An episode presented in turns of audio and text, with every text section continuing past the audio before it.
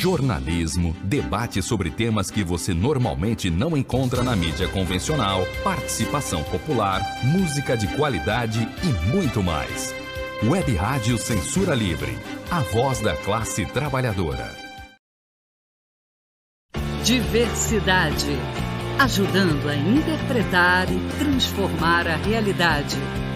Apresentação: Wendel Setúbal e Cecília Setúbal. Aos profissionais e ouvintes da Rádio Web Censura Livre, esse espaço democrático das lutas sociais, nós da CSP com Lutas queremos aqui nos dirigir, pautado pelo tema sobre as perspectivas do ano de 2022. No entanto, temos a obrigação de arrancar da dor das mais de 600 mil famílias que sofrem a perda dos seus entes queridos por culpa do governo genocida e negacionista de Jair Bolsonaro e Mourão. Nós temos que partir do desalento dos 15 milhões de desempregados formais, dos 55 milhões de, de, de, dos que vivem no Brasil hoje sobre insegurança alimentar, que não tem a certeza do que vai do que vai comer amanhã, dos 15 milhões de desempregados formais, estruturais, enfim, nós partindo dessa dureza, ou seja, dessa agonia que o capitalismo impõe no nosso país, que ao mesmo tempo leva a que duas dúzias de novos bilionários fiquem ainda mais ricos, nós temos que transportar essa indignação, essa dor para o desde agora continuar a luta, mas iniciar o ano que vem forjando uma greve geral nesse país que unifique a juventude, o povo da periferia, o povo pobre, negro que sofre a, a, as piores dores da fome, a fome que está fazendo o nosso povo agonizar nos hospitais, nas filas dos ossos, nos lixões, então nós temos que juntar a classe trabalhadora organizada, o operariado com a juventude,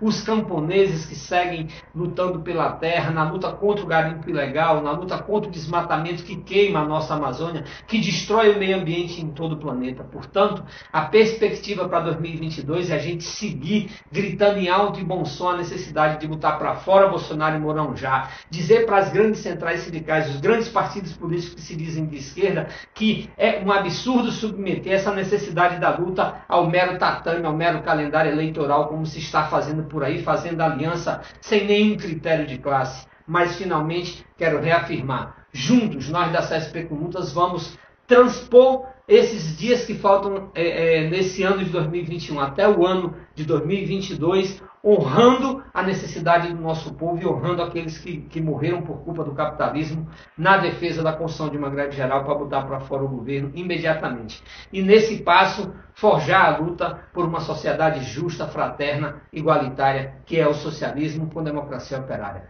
Grande abraço aos ouvintes, vamos juntos, até a vitória.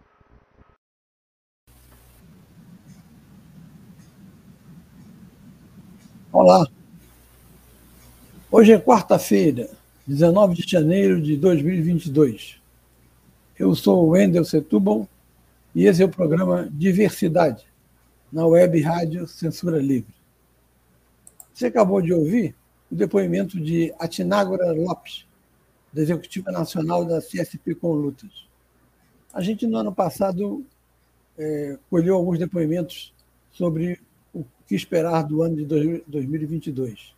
Esse chegou com algum atraso, mas a gente, pela importância de ser um membro da direção de uma central tão combativa como a Conlutas, resolveu abrir o nosso programa de 2022 com o depoimento dele, que é um depoimento feito em dezembro do ano passado. E queremos também, com algum atraso por causa da volta do programa, dar as boas-vindas aos companheiros de faixa livre, que está se apresentando, sendo ouvido na parte da manhã, de 8 às 10, aqui na Censura Livre. Cecília. Olá, Wendel, ouvintes e internautas. Eu sou Cecília Setúbal. É um prazer estar aqui de volta com vocês, depois de um breve recesso como sempre, eu digo, esperamos a sua participação com perguntas, respostas e comentários, críticas, sugestões, enfim, diversidade, quer ouvir vocês. O nosso contato é o e-mail programa diversidade3@gmail.com. No programa de hoje teremos comentário político na ficção latino-americana 100 anos de solidão. No Brasil, 100 anos de exploração. Teremos a entrevista e, em seguida, falando de futebol. Wendel? Bom, agora entra um comentário político e é, o título na ficção latino-americana 100 anos de solidão faz menção ao romance 100 anos de solidão do colombiano Gabriel Garcia Marques, um dos maiores livros do, do século XX, é, considerado na, pela crítica mundial. Quando foi lançado no Brasil, foi uma explosão de, de vendas. E vendeu em todo o mundo essa história da invenção de uma cidade chamada Macondo, onde acontecem coisas surreais, é, tais como na América Latina. Mas não, não, não é o caso agora de falar de 100 anos de solidão, o livro do Marx. Literatura a gente vai falar mais adiante. E sim do, da parte dos 100 anos relativos ao Brasil. Essa parte a gente pode começar em 1822. O que ocorre em 1822? O desligamento do Brasil de, de Portugal e Algarve. O Brasil torna-se um país independente e o mundo ocidental capitalista de então passa a conhecer mais um novo país chamado Brasil. O que era esse Brasil em 1822 que gerou o processo de independência? Algumas coisas são parecidas com o que acontece hoje. As reclamações das vilas, províncias, cidades sobre os tributos que eram cobrados e que iam parte para Portugal, parte para o Rio de Janeiro, onde uma elite luso-brasileira usufruía desses tributos e impostos. Eles estavam excessivos, exagerados, e havia uma reclamação da classe dominante dos estados de que o Brasil ficasse independente de Portugal. Porque aí essas tributações, essas taxas, esses impostos iriam ficar no Brasil, não ser remetidos para Portugal. É isso que leva a pressão em cima de Dom Pedro para que ele se independentize do pai Dom João VI, que estava em Portugal, e se torne imperador do Brasil. E Dom Pedro, então, em 7 de setembro de 1822, torna o Brasil independente de Portugal, com um apoio discreto, mas visível, de, da Inglaterra, que já tinha ajudado o Brasil, melhor, ajudado Portugal quando Dom João foge de Portugal para o Brasil devido às tropas de Napoleão Bonaparte. A França e a Inglaterra viviam sempre as turras e o Brasil era um aliado da Inglaterra, Portugal um aliado da França. 1822, portanto, marca esse processo de independência. Cem anos depois,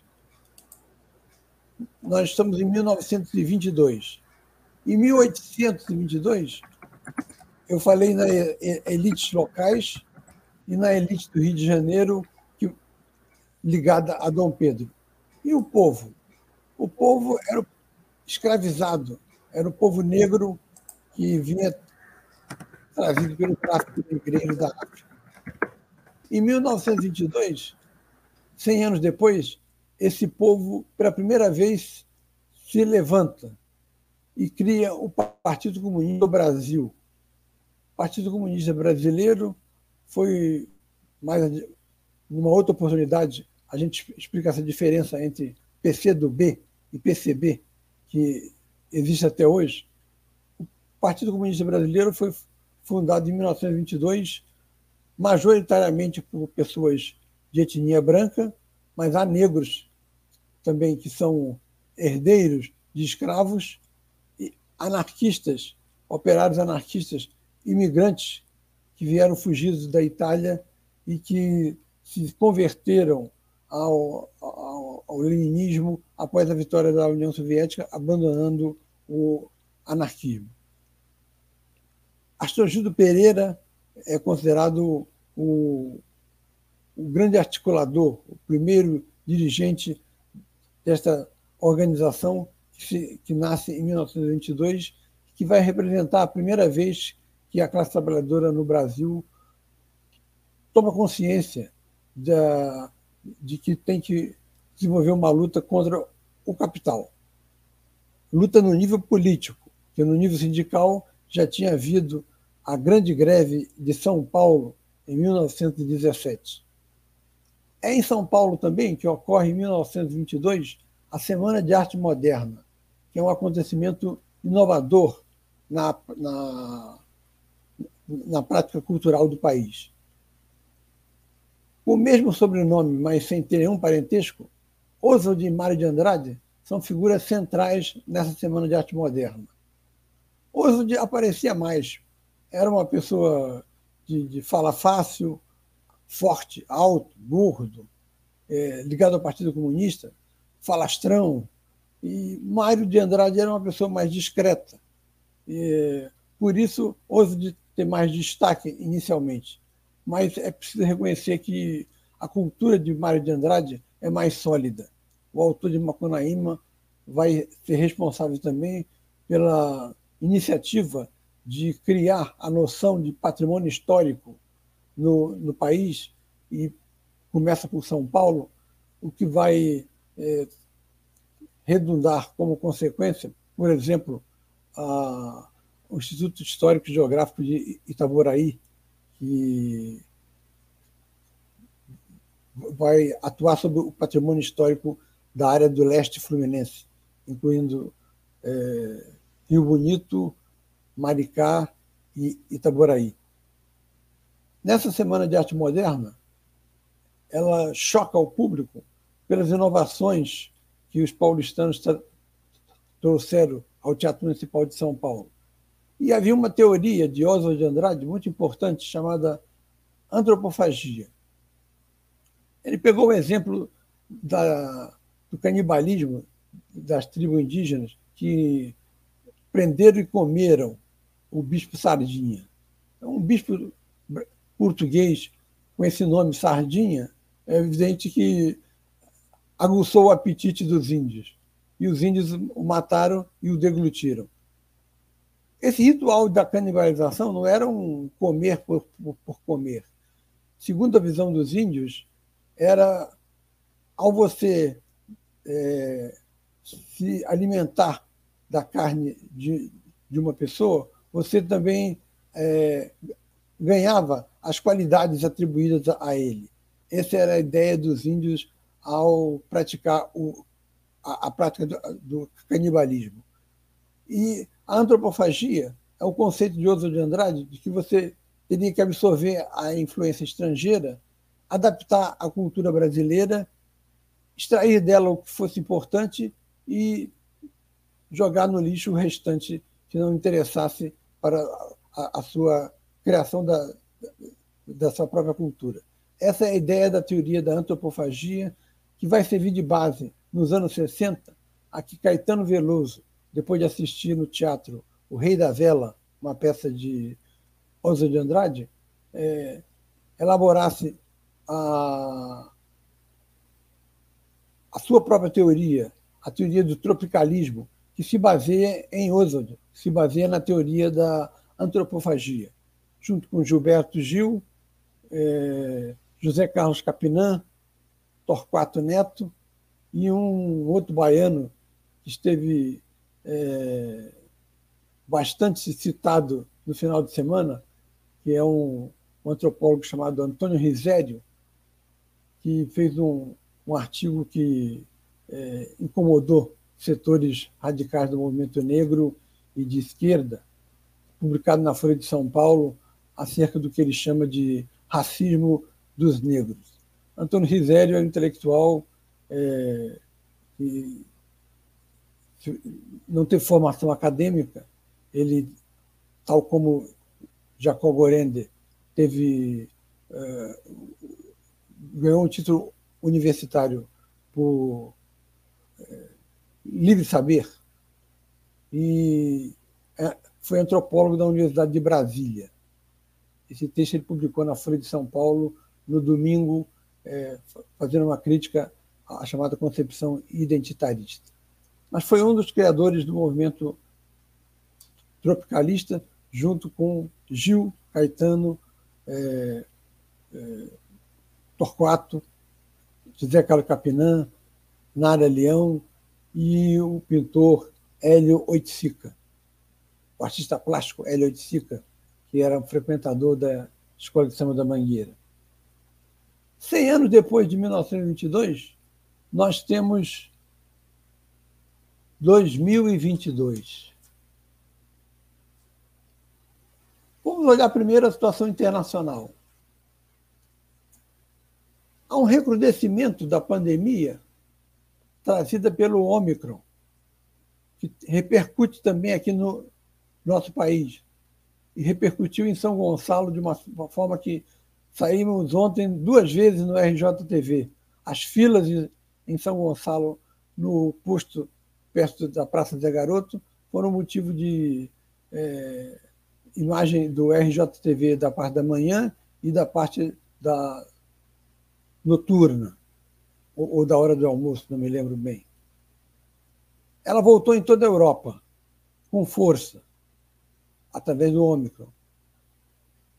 Quem se vacinou está tendo mais facilidade para enfrentar a doença. Quem não se vacinou está geralmente chegando à UTI, o que mostra a importância das vacinas. A Europa tomou providências imediatamente, sendo destaque para a cidade de Quebec, no Canadá, que é uma cidade canadense onde se fala francês. É, Quebec, em virtude do, da posição negativa de várias pessoas a se vacinar, proibiu que fosse comprado cerveja e maconha, porque lá drogas leves são legalizadas, quem não se vacinasse. Não, não sobrou um negativista, meu irmão. Todos eles se vacinaram para não, para não abrir mão dos seus produtos essenciais, a cerveja e, o, e a maconha. A Itália tomou providências, França, Inglaterra. Nos Estados Unidos há uma divisão, porque os setores conservadores, as cidades controladas pelos republicanos, em geral são anti-vacina, e são eles que estão indo em maior quantidade para as UTIs. Há um ponto tal que uma parte dos médicos norte-americanos chega a propor que quem não se vacinou porque é, é contra a vacina deveria ser tratado em hospitais por médicos que também são contra a vacina, hospitais específicos, para não é, encher as UTIs dos hospitais norte-americanos com, com gente que não tomou vacina. 90% dos que estão na UTI nos Estados Unidos não tomaram uma dose sequer da vacina. Aqui, além da, da vacina vir com lentidão, o Lord Voldemort do Planalto resolveu bancar uma de Herodes. Resolveu também não dar vacina às crianças. Criou uma ridícula consulta à população, nunca se viu tamanho ridículo, para perguntar o que a população achava, os pais, de seus filhos serem vacinados. Um advogado de Brasília chegou ao ridículo de pedir a prisão do apresentador William Bonner, da TV Globo, de que estaria incentivando a vacinação das crianças, que para ele é um crime. Foi negado pela juíza e alegou que não se podia perder tempo com negativismo no nível do delírio. Mas as vacinas infantis estão chegando com atraso e a responsabilidade é clara. É responsabilidade do governo de Jair Bolsonaro. Bom, a possibilidade de um conflito entre China e Estados Unidos existe, uma guerra fria, e uma guerra quente em que a Rússia invadiria a Ucrânia. A Ucrânia está, está treinando milícias neonazistas para atacar a Rússia. a Rússia promete retaliar a Ucrânia. E a Alemanha resolveu comprar a briga da Ucrânia, aliada ao governo Biden nos Estados Unidos, que também ameaça intervir caso a Rússia é, guerreie contra a Ucrânia e a anexe, porque a briga começou há alguns anos quando uma parte da população ucraniana preferiu ficar é, russa a viver na Ucrânia, que é um governo de extrema-direita. Mas Putin também é de extrema-direita, que, portanto, torna o quadro um quadro complexo. Não é fácil esse quadro lá, porque as coisas não são pão, pão, queijo, queijo, esquerda, direita. Nada é, é, é simples naquela área do Oriente, onde Putin e o da Turquia e o presidente da Polônia são os bastiões da extrema-direita, embora Putin ostente uma posição menos é, direitista do que o presidente do, da Turquia e o, e o, da, e o, o polonês. Agradecemos a, a audiência da amiga Deide Alvarenga. Boa noite também, Deide. Desde a década de 80, a China vem fazendo um crescimento de, com taxa de dois dígitos. Isso só tinha sido alcançado nos anos 70 por Delfim Neto no Brasil durante a ditadura Médici. O resto do capitalismo oscila entre um crescimento medíocre e um não crescimento. O capitalismo não está crescendo no mundo há 20 anos, com exceção, como já disse, da China. No entanto, as pessoas estão ficando, os milionários estão ficando mais ricos.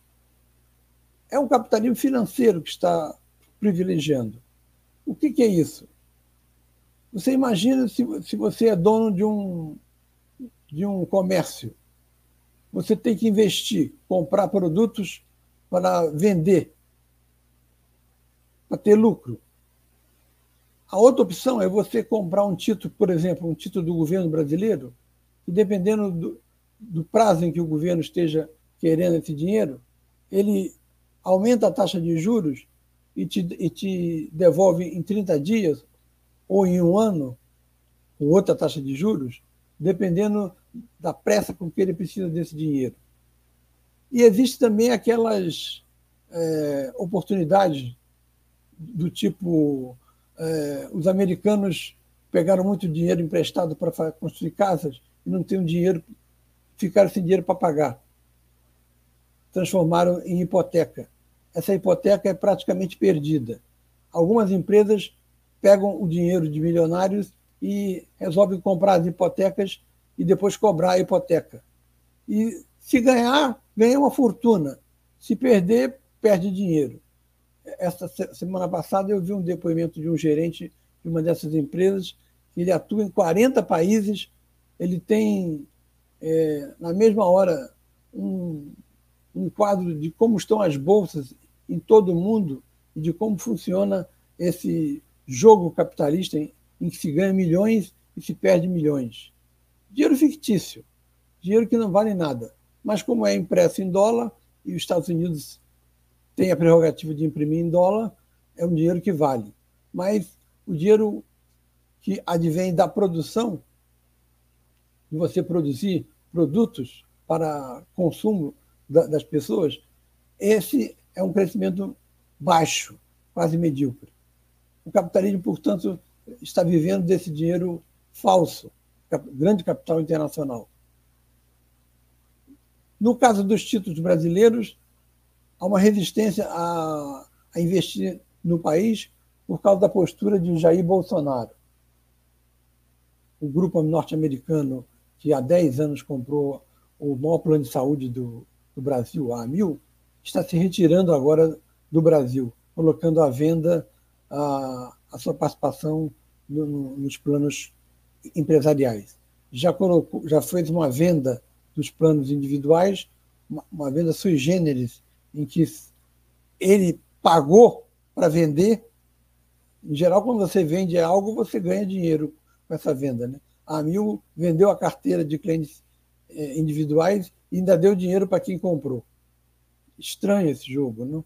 mas aconteceu. Mas, no caso dos Estados Unidos, que é o, o país que mais tem títulos públicos é, comprados, é o maior devedor do mundo, mas, como eu disse, imprime em dólar e por isso ele consegue se liberar facilmente. O maior comprador desses títulos é justamente a China, com quem estão os Estados Unidos em guerra comercial.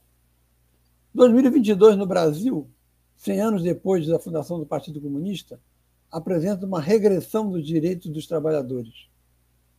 E essa regressão tem que ser estancada no dia 2 e no dia 30 de outubro, porque é o momento em que o povo vai se manifestar na eleição e tem que derrotar Bolsonaro. O caminho direto, tal como proposto pelo diretor da CSP com lutas, ano passado a esquerda fracassou. As passeatas não foram bem-sucedidas. Na verdade, o que se tem é uma dificuldade de mobilizar o povo. O povo está arredio, uma quantidade enorme de, de, desempregados. Você vê gente vendendo. Hoje eu vi um, uma pessoa vendendo na rua um acordeon. É, as pessoas estão vendendo tudo para arrecadar algum dinheiro, porque estão sem dinheiro, dado que a inflação é, está sendo muito alta, principalmente nos produtos consumidos pelo grosso da população. Se junta a isso o desemprego e, e os problemas advindos da Covid, você tem um quadro no, no Brasil explosivo, que pode ser utilizado, eh, no, no, caso de existência de saques, pelo setor militar que está com Bolsonaro. O setor militar que rompeu com Bolsonaro, está praticamente rompido, está apostando em Moro. Mas Moro não decola. A terceira via não consegue achar um nome que consiga se contrapor tanto ao de Lula quanto ao de Bolsonaro. Por isso persiste uma divisão dentro da burguesia brasileira entre um setor que busca uma terceira via, intelectuais, economistas ligados ao PSDB, ao PSDB e ao Instituto é, Garças, ali perto da PUC, por exemplo, é esse setor que busca uma terceira via urgente. E um setor da burguesia que está satisfeito com o Bolsonaro, porque ele, ele está conseguindo a superexploração da classe trabalhadora, e a classe trabalhadora não se rebela, e, e aí essa burguesia acha que melhor viver assim, é, é, é, é o, é o mundo ideal para ela.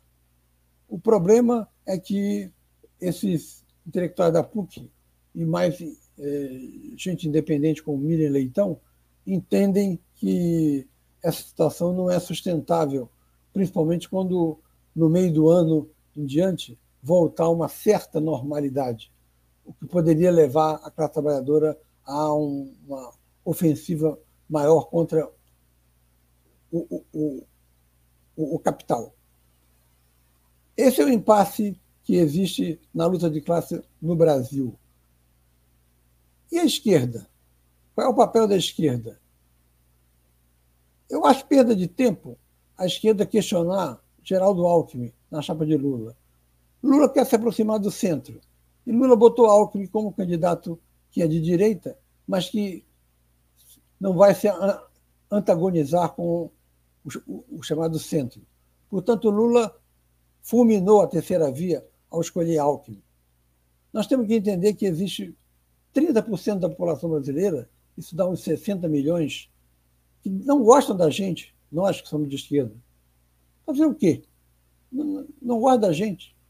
60 milhões é muita gente para não gostar da gente, mas é isso. E não gostam por quê? Não gostam porque alguém os convenceu de que nós queremos destruir a família cristã. E eles prezam a família cristã. Então acham que as mulheres querem matar fetos a qualquer momento é como eles entendem a defesa do aborto.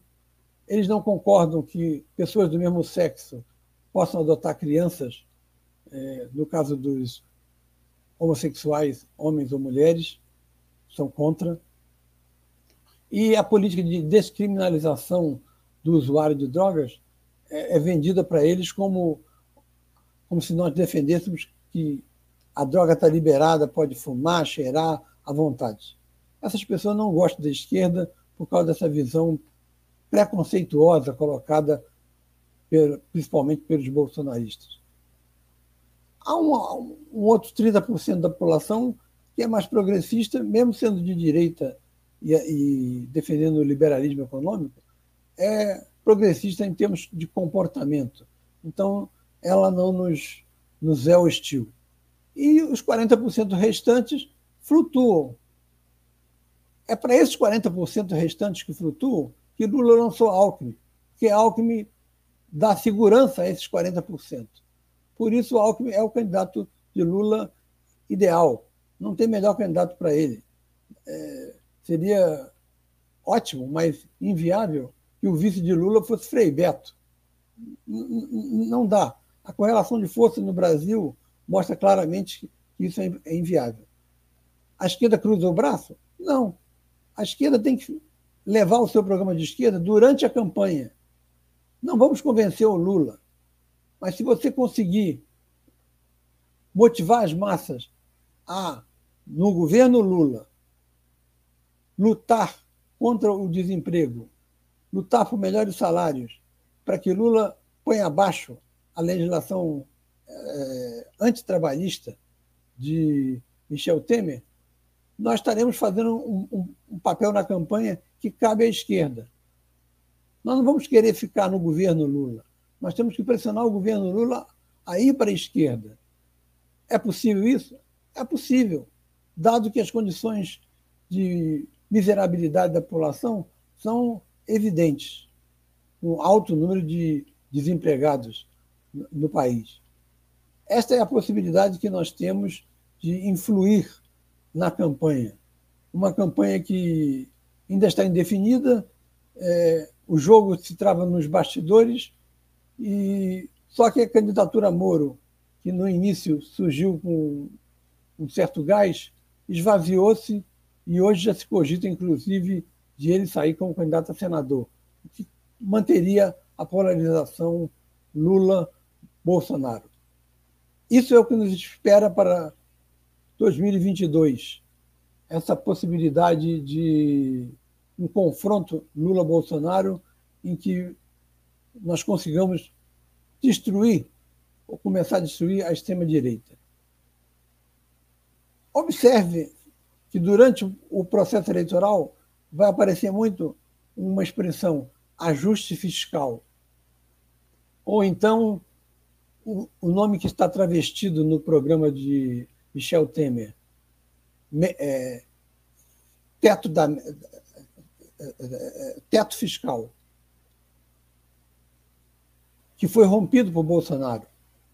Esse teto significa que foram tirados recursos da educação e da saúde para manter uma garantia chamada superávit primário ao grande investidor que compra títulos do governo de que o governo não vai fazer calote, que o governo já caloteou no caso dos precatórios. O grande investidor tem medo que haja calote também desses títulos da dívida pública, que ele investe dinheiro nisso em vez de investir na produção. Então, o ajuste fiscal vai ser colocado como se fosse uma coisa muito natural. Você não gasta mais do que ganha, mas você não é um país.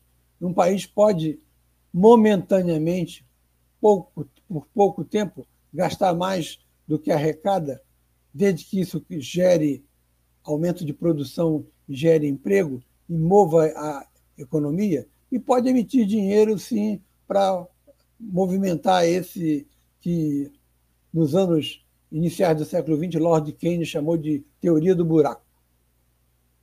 Esse equilíbrio fiscal, do jeito que está colocado pelos economistas ligados à PUC, ligados ao PSDB, é um, é um limite que mantém saúde e educação nos níveis em que está hoje, em que a população fica três, quatro horas na fila para ser testada se tem ou não Covid. Essa situação dantesca que tem no, no, no país só pode ser revertida através de, de luta. Se a luta social ocorrer antes de 2 de outubro, ótimo. Se não, que ocorra em 2 de outubro e não precisa esperar dia 30. É isso aí. Cecília.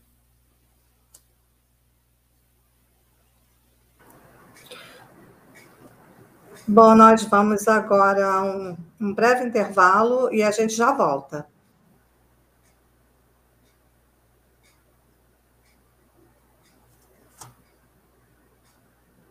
Acompanhe a programação da Web Rádio Censura Livre no site www.clwebradio.com, no aplicativo exclusivo para ouvir rádio no celular, tablet e Smart TV.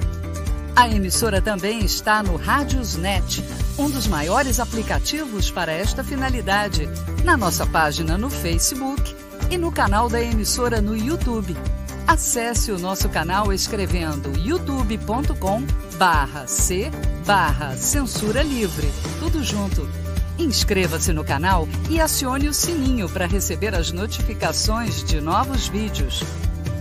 Web Rádio Censura Livre a voz da classe trabalhadora.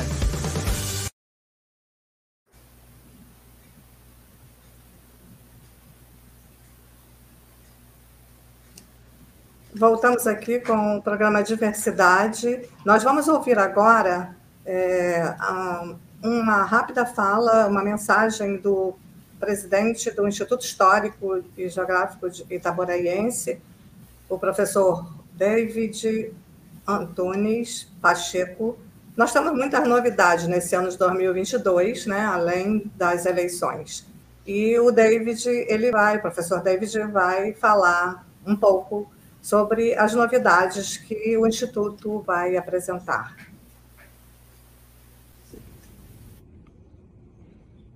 Olá, eu sou David Antunes da Silva Pacheco, historiador e presidente do Instituto Histórico e Geográfico Itaboraense. Eu vim aqui falar um pouco dos nossos projetos para o ano de 2022. Agora, no dia 18 de janeiro deste ano, acabamos de lançar a revista do Instituto Histórico e Geográfico Itaboraense, que é o principal canal de comunicação das publicações do Instituto Histórico, da sua história, da arqueologia, do patrimônio cultural de Itaboraí, do leste fluminense, do estado do Rio de Janeiro e do Brasil. Neste ano, também celebramos o bicentenário da independência do Brasil e o jubileu de ferro do Instituto Histórico e Geográfico Itaboraiense.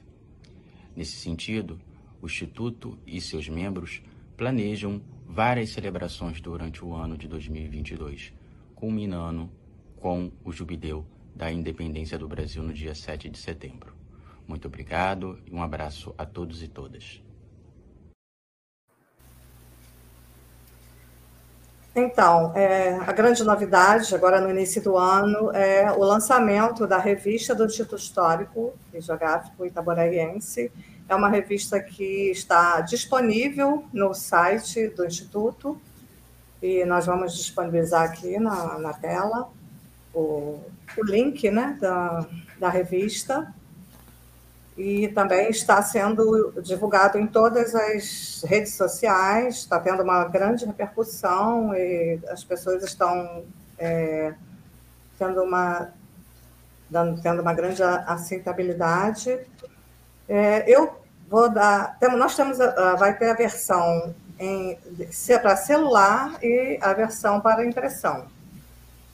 É, eu queria dar um destaque, é, eu vou falar sobre conteúdo, mas antes eu gostaria de dar um destaque para o projeto gráfico da revista, que foi um projeto elaborado assim com, com grande. É, com muita criatividade pela, pela designer Marina Rockman. Ela o design foge né, ao aquele padrão tradicional, mais sério, né? É uma revista com as cores mais fortes, vermelho, usa bastante cor no seu, no seu, no seu miolo, no miolo da revista, e eu achei que ficou uma, muito, ficou muito bonita a revista, está tendo grande aceitação. É, os principais responsáveis né, pela, pelo lançamento da revista são o professor David Pacheco, que acabou de falar no vídeo, o professor Rui Fernandes, que é o diretor-geral da revista, e nós temos a, uma equipe onde eu também faço parte da equipe, né, da, que, que, é, confeccionou a revista, elaborou a revista, e o, um conselho editorial com, com muitos personagens é, que é, fazem parte da, da, da, da história, né? professores, especialistas, e quem acompanhar a revista, quem fizer a leitura, vai ver com, que tem muitos nomes ali bem respeitados. E é, a revista é semestral, será semestral, tem essa edição, que é a primeira edição, tem 226 páginas, é somente virtual. E os temas principais que estão nesse, nessa edição são a fundação do Instituto Histórico, a Fazenda Itaucaia de Maricá, é, uma, a história do Manuel Samburá, é, que se passou em Rio Bonito, foi um crime que teve uma grande repercussão na época, é muito interessante essa história, um registro da história de Rio Bonito, um registro dramático, né, porque envolve um escravizado e uma, uma morte bem trágica. É, a maçonaria em São Gonçalo, Itaboraí disputando a capital do estado de Janeiro também é um faz parte de, é um, é um artigo que faz parte da revista. Um outro artigo é o Coronel da Espada de Ouro. Um outro artigo, a imprensa gonçalense. E, por último, é uma documentação das fazendas históricas, uma experiência audiovisual é, realizada por uma historiadora, e ela relata isso, né, é a sua experiência através do YouTube, e é uma entrevista, é uma, um artigo bastante interessante. Eu acho que todos vão gostar, e eu espero que é, nas próximas edições a gente tenha novas informações, né, novos temas bem interessantes para a nossa história, memória e em defesa do patrimônio histórico da nossa cidade, do leste fluminense e do nosso país. É isso. É, o Wendel agora vai entrar, vai explicar sobre a nossa entrevista. Bem, nós pensamos inicialmente em chamamos a, a, a direção do Partido Comunista Brasileiro, PCB, de São Gonçalo, não só para falar das comemorações que vão ser feitas pelo centenário do partido, como também a opinião do PCB sobre o governo do Capitão Nelson, a posição de, do PCB na questão estadual, se apoia ou não Marcelo Freixo, como o PCB vê a conjuntura nacional, e a direção destacou um, um, uma de suas é, um de seus membros, a Gisele, para vir a, aqui para a, a, entrevista. Como centenas, milhares de gonçalenses, é, Gisele está com Covid. E então a entrevista foi adiada. Aí eu me lembrei que, bom, nós temos um buraco na programação, não temos entrevista, foi adiada. O que fazer? Na época da ditadura, o Estado de São Paulo foi um dos grandes jornais o mais atingido. A Folha de São Paulo, só quando o, o, criador se aposenta e o filho dele, eh, Otávio Frias Filho, assume, é que tem uma dá uma guinada para centro-esquerda. É, o jornal o Globo era um jornal que defendia a ditadura. O JB é, dava uma no cravo, outra na ferradura. Era bom quando o editor era Alberto Dines, quando não era Dines, era um jornal mais adesista ao, ao governo. É, e o Estadão não. O Estadão, é um jornal assumidamente conservador, a família Mesquita em São Paulo, é, era contra, por ser liberal, ao, regi ao regime ditatorial. E por isso era proibido, às vezes, de colocar coisas na primeira página. Aí, para chamar a atenção do público, ele colocava receitas de comida, de pratos, poesias na primeira página para gerar aquela estranheza. Aí eu, para preencher esse buraco da programação, vou eu e Cecília lermos umas estrofes de poetas consagrados, pequenas estrofes, pouca coisa, uma homenagem não só ao Estado de São Paulo pela sua postura é, anticensura, como também ao Partido Comunista, que durante os anos 70 eu fui membro e que sofreu os efeitos da repressão. O primeiro a ser escolhido é o português Luís de Camões, que escreveu o famoso poema Os Lusíadas. São mais ou menos mais de 290 páginas. Não sou maluco, não vou ler 290 páginas, não. Fique calmo. Vou ler a primeira estrofe. Há uma edição dos Lusíadas no Gabinete Real Português de Leitura, que fica na rua Luiz de Camões, atrás ali do, do, do Teatro João Caetano, no Largo São Francisco, no centro do Rio. O Gabinete Real Português de Leitura é um, é um lugar belíssimo e que tem todos os livros possíveis e imagináveis de Portugal. Então, eu vou ler a primeira estrofe do Canto Primeiro de Os Lusíadas, que é um poema em que Camões narra a viagem de Vasco da Gama à Índia. As armas e os barões assinalados, que, da ocidental praia lusitana, por mares nunca de antes navegados, passaram ainda além da Taprobana, em perigos e guerras esforçados. Mais do que prometia a força humana. E entre gente remota edificaram novo reino que tanto sublimaram. Taprobana, é, para quem não sabe, é o antigo nome do Ceilão. Agora a Cecília irá apresentar um verso de Vinícius de Moraes. Vinícius de Moraes foi um diplomata caçado pelo regime militar, é, que no início da década de 50, no bar Vilarino, na Avenida Presidente Wilson, em frente à Academia Brasileira de Letras, encontrou-se pela primeira vez com um sujeito chamado Antônio Carlos Jobim e formaram uma das maiores duplas de música brasileira e compuseram Garota de Ipanema, uma das músicas que abriu, abriram o mercado norte-americano à música popular brasileira. Vinícius também fez uma dupla com Baden Powell e no final da carreira, depois de uns sete ou oito casamentos, Vinícius fez casamentos com, com mulheres. Os, os casamentos em dupla, ele ficou com Baden e com Tom Jobim. No final da sua carreira, ele fez uma dupla com Toquinho. Foi um grande letrista e Cecília vai ler um, um soneto, soneto de separação. Cecília.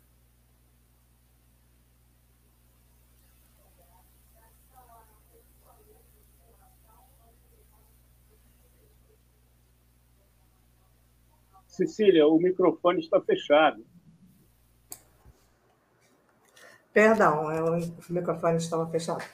É, o soneto de separação ele consta que foi ele foi escrito durante uma viagem a bordo do, do Highland Patriot no Oceano Atlântico a caminho da Inglaterra em setembro de 1938, todos sabem que o Vinícius, Vinícius né, ele era um diplomata, então provavelmente foi uma, uma dessas viagens.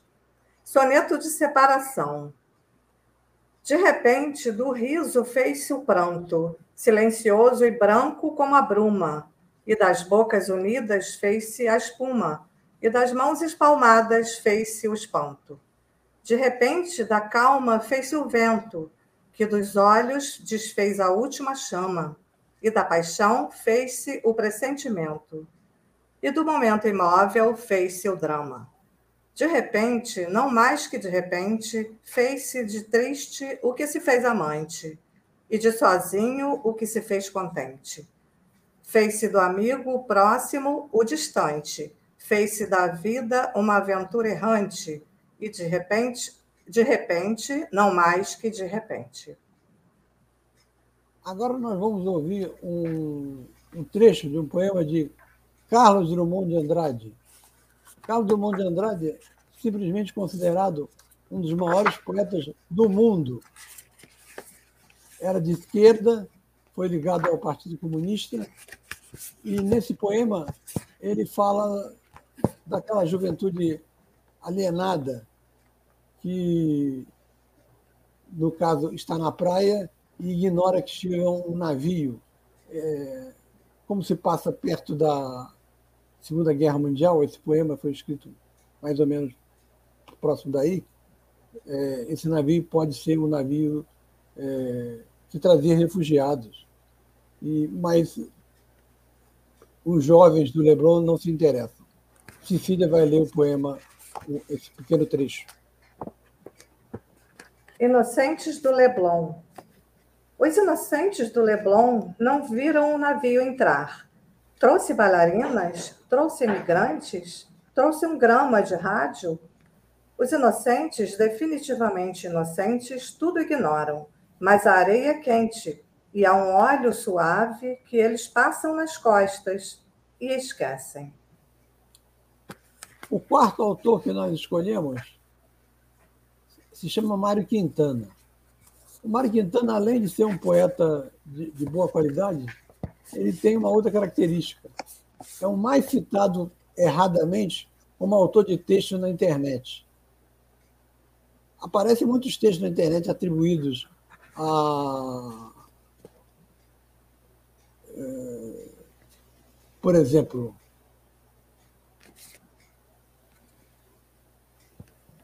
Arnaldo Jabor, aparecem trechos é, assinados por Clarice Lispector e Afonso Romano de Santana e Luiz, é, Luiz Fernando Veríssimo e Mário Quintana. A eles são atribuídos vários trechos na internet, mas ele não os escreveu. Particularidades da internet. São quatro versinhos simples, mas muito eficientes, de Mário Quintana, que Cecília vai ler. Da humana condição. Custa o rico a entrar no céu, afirma o povo e não erra. Porém, muito mais difícil é um pobre ficar na terra. Finalmente, nós vamos ler João Cabral de Melo Neto, com seu Morte e Vida Severina. João Cabral de Melo Neto era diplomata e ficou muitos anos na Espanha. Morte e Vida Severina foi musicado por Chico Buarque e apresentado pelo Teatro Universitário da PUC de São Paulo, o TUCA, na época da, dos anos 68, em que era hegemônico por lá a Ação Popular, AP, do Luiz Travassos, e andava por lá também um que queria ser um ator até hoje em, atividade, José de Abril. Nasce uma criança e a pessoa pergunta ao mestre Carpina, que é uma espécie de alter ego do João Cabral Melo Neto, ele pergunta: se o José mete Carpina, que diferença faria se, em vez de continuar, tomasse a melhor saída, a de saltar numa noite fora da ponte e da vida? Ou seja, a gente está propondo o suicídio. Esta é a resposta de Carpina. O Carpina fala com o retirante que esteve de fora, sem tomar parte em nada. Severino Retirante, Deixe agora que ele diga. Eu não sei bem a resposta da pergunta que fazia. Se não vale mais saltar fora da ponte e da vida. Nem conheço essa resposta, se quer mesmo que lhe diga. É difícil defender, só com palavras, a vida. Ainda mais quando ela é esta que vê, Severina. Mas se responder não pude, a pergunta que fazia, ela, a vida, a respondeu com sua presença viva. E não há melhor resposta que o espetáculo da vida. Vê-la desfiar seu fio, que também se chama vida, ver a fábrica que ela mesma, teimosamente, se fabrica. Vê-la brotar como há pouco em nossa vida explodida. Mesmo quando é assim pequena, a explosão como a ocorrida, mesmo quando é uma explosão como a de há pouco, franzina, mesmo quando é a explosão de uma vida severina. Muito obrigado. Vamos ao nosso intervalo.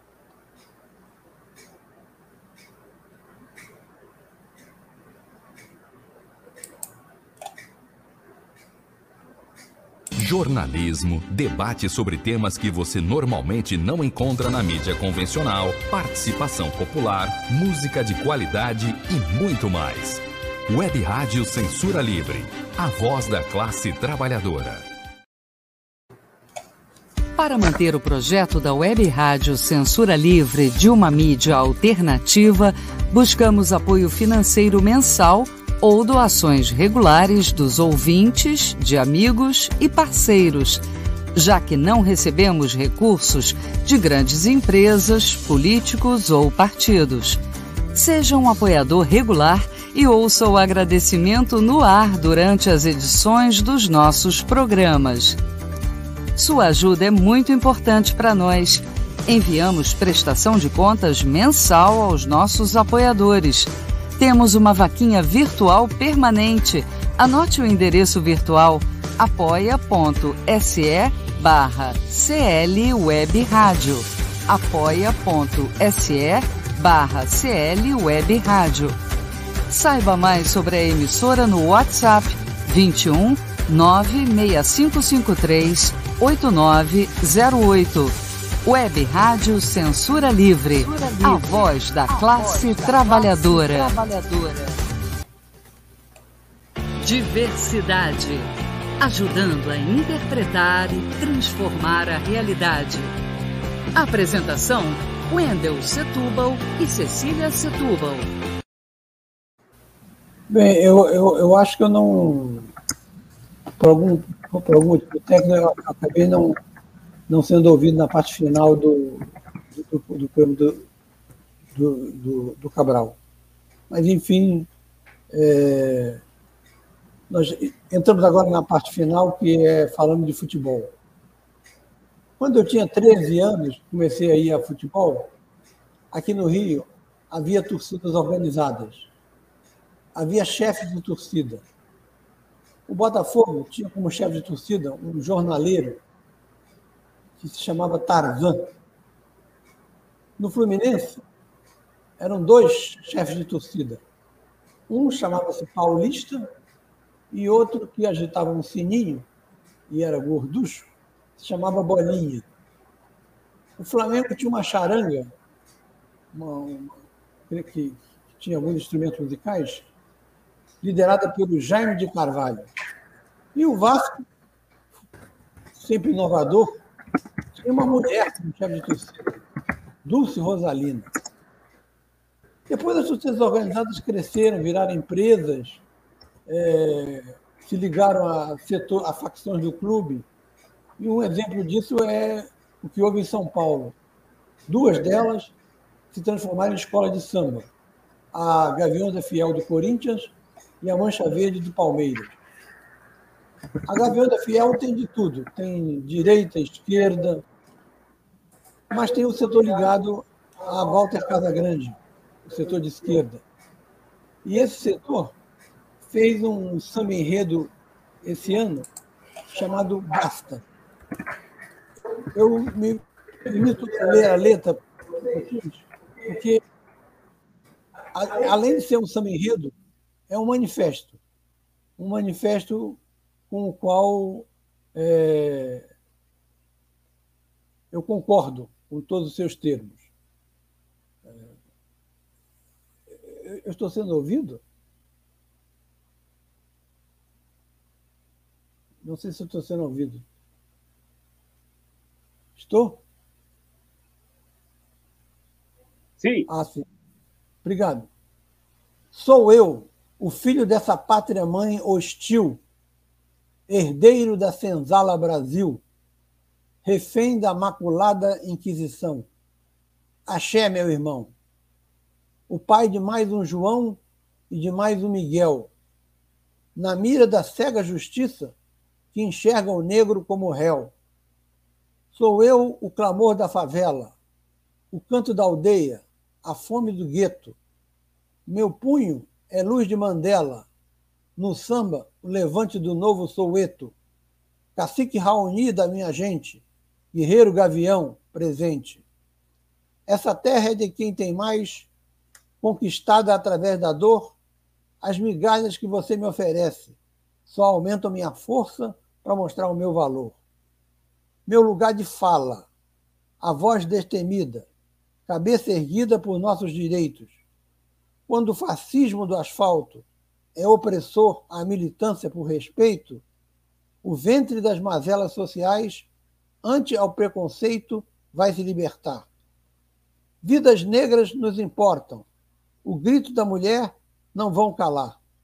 Meu gavião, chegou o dia da revolução onde a democracia desse meu Brasil faça o amor cantar mais alto que o fuzil. Escute o meu clamor, ó pátria amada, é hora da luta sair do papel. Basta, é o grito que embala o povo. Eu sou Gaviões, sou a voz da fiel. Boa noite, ouvintes.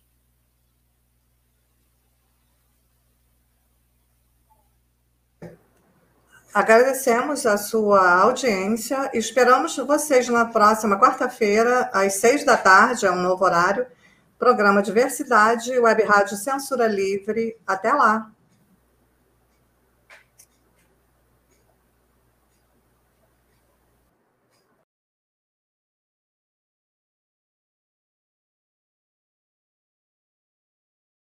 Jornalismo, debate sobre temas que você normalmente não encontra na mídia convencional, participação popular, música de qualidade e muito mais. Web Rádio Censura Livre, a voz da classe trabalhadora. Diversidade, ajudando a interpretar e transformar a realidade. Apresentação: Wendel Setúbal e Cecília Setúbal.